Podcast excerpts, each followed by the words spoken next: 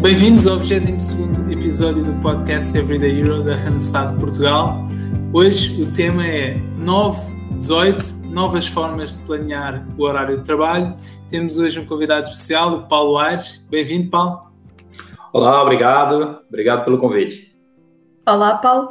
Um, antes de mais e antes de avançarmos aqui para o nosso tema, um, nós temos uma espécie de uma tradição no nosso podcast em que pedimos sempre que o nosso convidado se apresente uh, e que nos conte, se possível, um fun fact sobre ele próprio.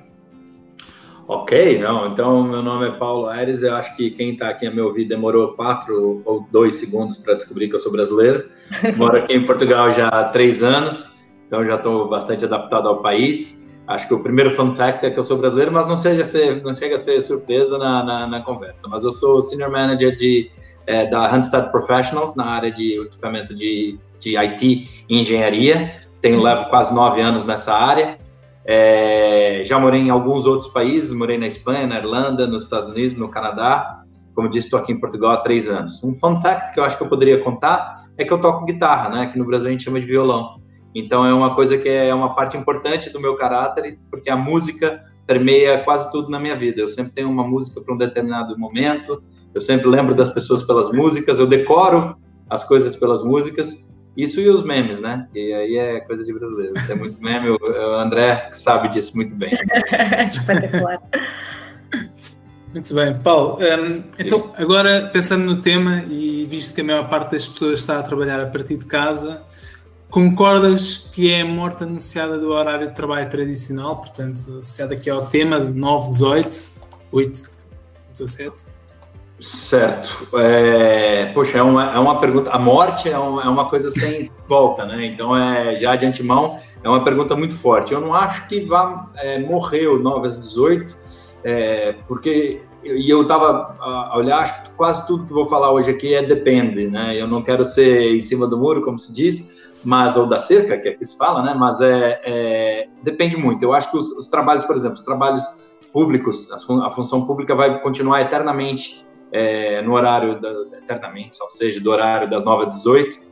E, eu acho que na maior parte das empresas, né, é, os horários têm, têm se tornado flexíveis já há alguns anos, não é uma coisa recente, né, devido muito, muitas empresas aqui mesmo em Portugal, três anos atrás, quando eu cheguei, eu vi aqui empresas que estão, não sei, né, no, no, por exemplo, em Oeiras, ali naquela, naquela região, tem um horário diferenciado de entrada e saída de pessoas. As empresas costumam ser flexíveis em relação ao, ao horário. Agora, a morte, a morte, eu acho que a morte é muito pesado. Eu acho que talvez não. Eu acho que é, algumas empresas vão ainda é, manter essa, essa questão com algumas exceções. Eu acho que as exceções vão existir sempre. E eu acho que tem muitas pessoas, e talvez falemos disso agora no futuro, é, num, breve, num breve momento, as pessoas também têm algumas que tendem a gostar dessas rotinas programadas para terem os seus resultados de forma mais organizadas. Não sei se é a morte, mas certamente é, existem muitas novas é, é opções, de, principalmente depois agora de, ou durante esse Covid que estamos. Uma maior flexibilidade, talvez, não é? A nível de, de horários e de, e de possibilidade de trabalhar não só a partir do escritório, mas também a partir, a partir de casa ou de outras localizações. Completamente. Um, sim, uh, Paulo, para, que, para ajudar a quem nos ouve uh, também a perceber melhor o conceito de planeamento, o que é que é efetivamente planear, podes dar um exemplo como é que estás a fazer a gestão do teu horário de trabalho, por exemplo? Certo. Eu, o que, que eu faço aqui? Acho que o planeamento é nosso, é, eu aprendi sempre, é, um dos grandes desafios do recrutamento especializado, que é o que eu faço, é o planeamento de horários, porque nós temos muitas coisas a fazer ao mesmo tempo. Ao mesmo tempo que nós fazemos a parte comercial e, e vendemos o serviço que prestamos, nós fazemos as entrevistas dos candidatos nos processos, fazemos acompanhamento de, de entrevistas em cliente, nós temos muita coisa a fazer. A minha sugestão é, é planear é, sempre é, no macro e no micro. O que, que eu costumo fazer? Na sexta-feira, eu sempre tenho uma, uma eu dou uma olhada no como está a minha agenda para a semana e, e, quais são os, os, pontos principais que eu tenho que é, executar na semana seguinte, né? E deixo isso, é, mas eu separo isso, vamos dizer assim, como se eu tivesse a cozinhar. Prepare e separe. Aí eu deixo separado aqui o que eu tenho que fazer para a semana e quais são os grandes desafios daquela semana. E, e mais ou menos organizo a agenda e também olho para trás e vejo como é que foi a semana anterior, se ficou alguma coisa para trás que eu tenho que resolver na outra semana. Uma vez que eu tenho feito isso, eu vou para o final de semana. Outra coisa que eu acho que é interessante dizer sempre, eu tento sempre, é, quando termino o trabalho, esquecer o que foi feito no trabalho e, e, voltar a pegar nisso só quando eu for começar a trabalhar novamente. Aí no início, na segunda-feira, é, já tendo em vista o que, que eu tenho para fazer durante a semana, eu organizo sempre é, o dia a dia da seguinte forma: eu pego a tarefa mais difícil, chata e complexa do dia e faço na primeira hora. Eu acho que até é, é uma maneira de você, é, depois disso, tudo fica mais leve, né? Você tem um, um cliente que teve uma, uma, situação que você tem que conversar, um candidato para dar um, um feedback negativo de um processo. Comece o dia com isso, porque depois disso, tudo fica mais fácil. As tarefas que são é, fixas na minha semana, eu tenho todas no calendário na, online. Todas, todas, todas, todas. Então, os dias que nós temos é, a, a coisas comerciais para fazer, as grandes reuniões. Outro, as outras tarefas que acontecem no dia a dia, eu tenho um caderninho que eu normalmente a, anoto a lápis. E conforme eu termino, eu apago. Né? E no final do dia, eu sempre olho se eu cheguei a fazer o que eu tinha planeado para aquele dia, e se não, eu mudo para o dia seguinte. Eu não sei se ficou muito claro como eu faço, mas é sempre assim, um olhar do que vem para frente, estruturado.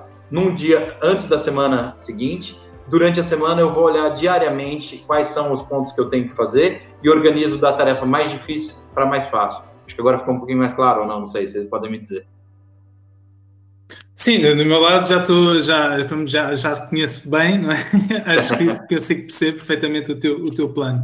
Olha, mas diz-me uma coisa, e como é que tu, uh, nós conseguimos perceber como é que tu te organizas, como é que planeias, como é que estruturas uh, as tuas prioridades, mas como é que tu lidas uh, quando surgem problemas na tua agenda e depois acabam por estragar o teu dia, o plano, os imprevistos, como é que tu consegues orientar, digamos assim, depois todo o teu plano? é sempre, é sempre olhar por prioridades. É uma coisa urgente e, e crítica, tem que fazer. É urgente e crítica, tem que fazer. É crítica, mas não é urgente, eu deixo para um pouquinho depois e sigo a minha agenda. Não, nem, não é nem urgente nem crítica, se eu não conseguir fazer, eu, eu empurro para o dia seguinte é sempre, é, eu acho que o mais importante é sempre você ver, é, elencar as prioridades, né? Você, as, sempre vão surgir coisas que vão baralhar a minha agenda, sempre. Isso é, é, diário o tempo todo, ligações, pessoas que entram em contato, isso é normal e eu estou preparado para isso. A única questão é saber o que, que é crítico e o que, que é urgente, o que, que é só crítico, o que, pode ser só urgente, mas não é crítico, então a coisa também pode ser feita, e o que, que dá para prorrogar, né? Porque se a gente for fazer tudo que aparece, conforme vai aparecendo, a sua agenda morre.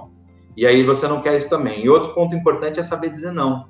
Né? A gente é treinado, acho que eu, como brasileiro e portugueses, latinos em geral, né? A gente é treinado a sempre dizer sim, né? A gente não é treinado e formado a dizer não mas dizer não é importante, né? Chega alguém, ah, preciso de um apoio, preciso de uma ajuda. Fala, olha, agora, e não é dizer não simplesmente, ser, ser rude, nem nada disso. É falar, olha, agora neste momento eu não consigo, mas vamos falar daqui a uma hora, vamos, vamos é, é, seguir essa conversa daqui a meia hora.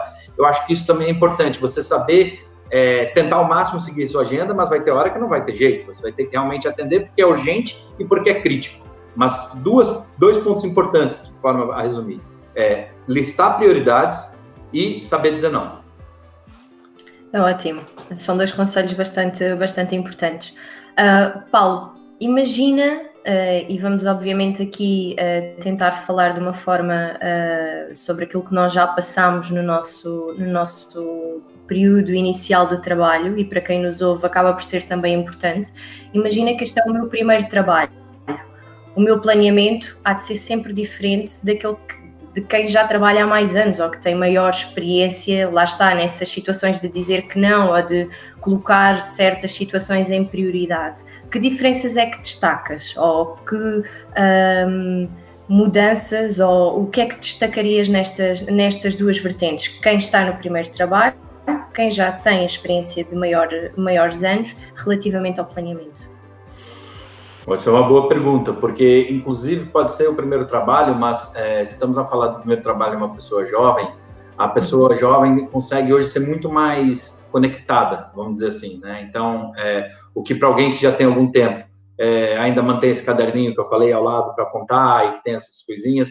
Tem certas pessoas que já têm é, um modelo de, de, de, trabalho, vamos dizer, de organização, ainda que não seja nem de organização, um modelo de dia a dia, o que essa pessoa vive, que consegue ser muito mais online, consegue ser muito mais conectada, deixa uma, uma nota para si mesmo ou, ou, ou, alguma coisa desse sentido. Então, eu acho que o que, que, o que, que muda no planeamento é principalmente, eu acho que talvez a organização e a velocidade de resposta para si mesmo, as pessoas jovens, inclusive, podem ter vantagens.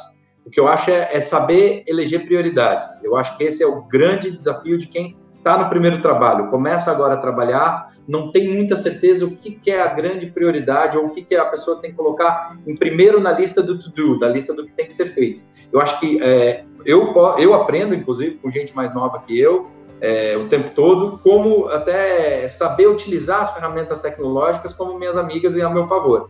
Mas talvez eu acho que a grande diferença do, da, do, do planear é você saber o que, que, é mais importante. Isso é muito difícil conseguir no primeiro emprego, você é, no primeiro trabalho ou no primeiro momento. Você tem que olhar o que, que é, o que, que é, tentar conversar com alguém, saber o que é prioritário, mas você não vai ter uma experiência não vai ter sempre muita gente é, a, a levar pela mão. Né? Eu acho que é um ponto interessante também dizer que a gente tem que ser muito é, autodidata, né? hoje em dia e sempre.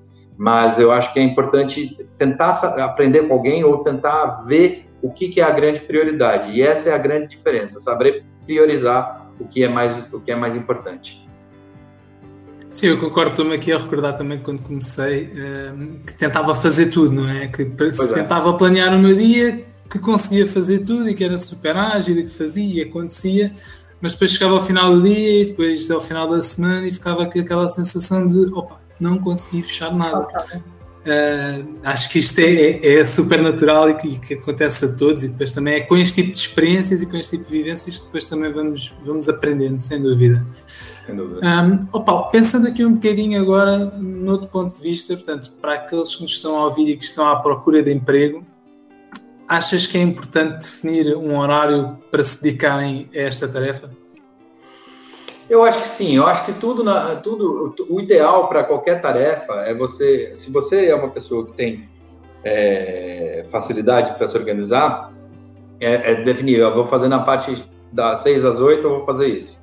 Agora, se você é uma pessoa que tem um pouco mais é, é de dificuldade, eu acho que é sempre, é, inclusive, vale a pena marcar tempo fala, olha, eu tenho uma hora para fazer isso. Então, além dos 6 às 8, marca 6, marca um, às 6 e 15 um, um despertador para avisar, 6 e 15, passou 15 minutos, mais 15, mais 15, mais 15, até você chegar a cumprir a tarefa que você tem. Eu acho que para começar, se você está em busca de trabalho, mas trabalha atualmente, sempre depois do seu horário laboral. Parece, parece parvo o que eu estou a dizer, mas não é, porque é, é ideal que você esteja sempre focado no seu próprio trabalho, ainda que você esteja em busca de um novo, mas às vezes as pessoas e pode também é, causar algum algum mal entendido, algum mal mal estar. Exemplo, você no LinkedIn dá o seu telefone para um recrutador que está interessado, o recrutador, nós recrutadores somos ansiosos, pode ligar imediatamente e você está para falar com o seu chefe, você tem cara, com licença e você tem que ir até um lugar. Né? Hoje em dia está todo mundo remoto, pouquinho mais fácil.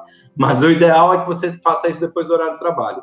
Outra, outra coisa que é importante é sempre planear no dia anterior, é, esse final do dia, acho que final do dia é sempre um bom horário, e, e vira o contato de novo no dia seguinte, no, é, no, meio da manhã, porque as pessoas costumam de manhã responder as coisas que elas têm a fazer, né? E-mails. Eu acho difícil alguém comece a responder os seus e-mails só às três da tarde, né? A não ser que tenha alguma coisa muito complicada, mas em geral as pessoas começam a olhar e-mails logo cedo.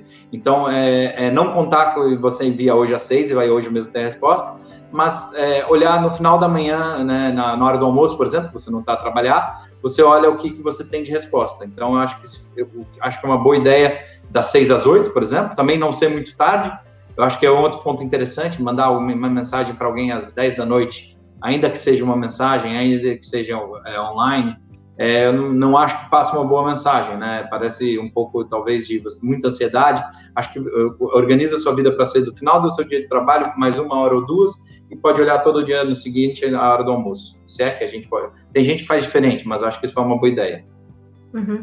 Paulo, já que estás a falar nessa, nessa referência, um, achas que as pausas e as horas de almoço uh, valem a pena serem marcadas na agenda como pausas ou como interrupções, efetivamente? Eu já, muitos, durante muitos anos eu, eu, eu anotei. Durante muitos anos eu anotava na minha agenda os horários que eu, que eu ia almoçar, né? É, fiz isso, poxa vida, até muito recentemente. É, o que acontece agora é que, como eu tenho um horário de almoço naturalmente diferente dos portugueses, os portugueses costumam almoçar é, uma da tarde, os brasileiros almoçam ao meio-dia, todo mundo já sabe que eu almoço ao meio-dia. Então, uh, eles evitam me colocar coisas para fazer em torno do meio-dia.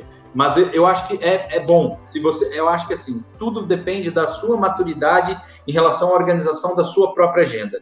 Tem gente que é naturalmente organizado e que consegue fazer tudo que planeia, começa o dia, termina e faz tudo certinho, não precisa se preocupar tanto. Agora, se você está num processo de é, estruturação e organização da sua própria agenda, eu acho que vale a pena colocar todas as pausas, é, o final do dia, o início do dia, é, o início que você vai começar, hora, as pausas. Acho que assim a, a, sua agenda online, o que, que ela ajuda e para quem está nesse momento de aprendizado, de como lidar com a agenda, você vai ter sempre um aviso ali que vai piscar e vai falar, olha, olha, tem que fazer isso, tem que fazer tá aquilo, hora. tem que fazer aquilo, tá na hora, tá na hora. Isso para mim é importante. Eu, eu já não tenho mais isso para a hora do almoço, mas eu sempre digo, se alguém quer falar comigo, quer marcar alguma coisa, manda um invite na minha agenda, porque se mandar um e-mail, corre risco de eu esquecer. Se mandar um invite, eu não esqueço.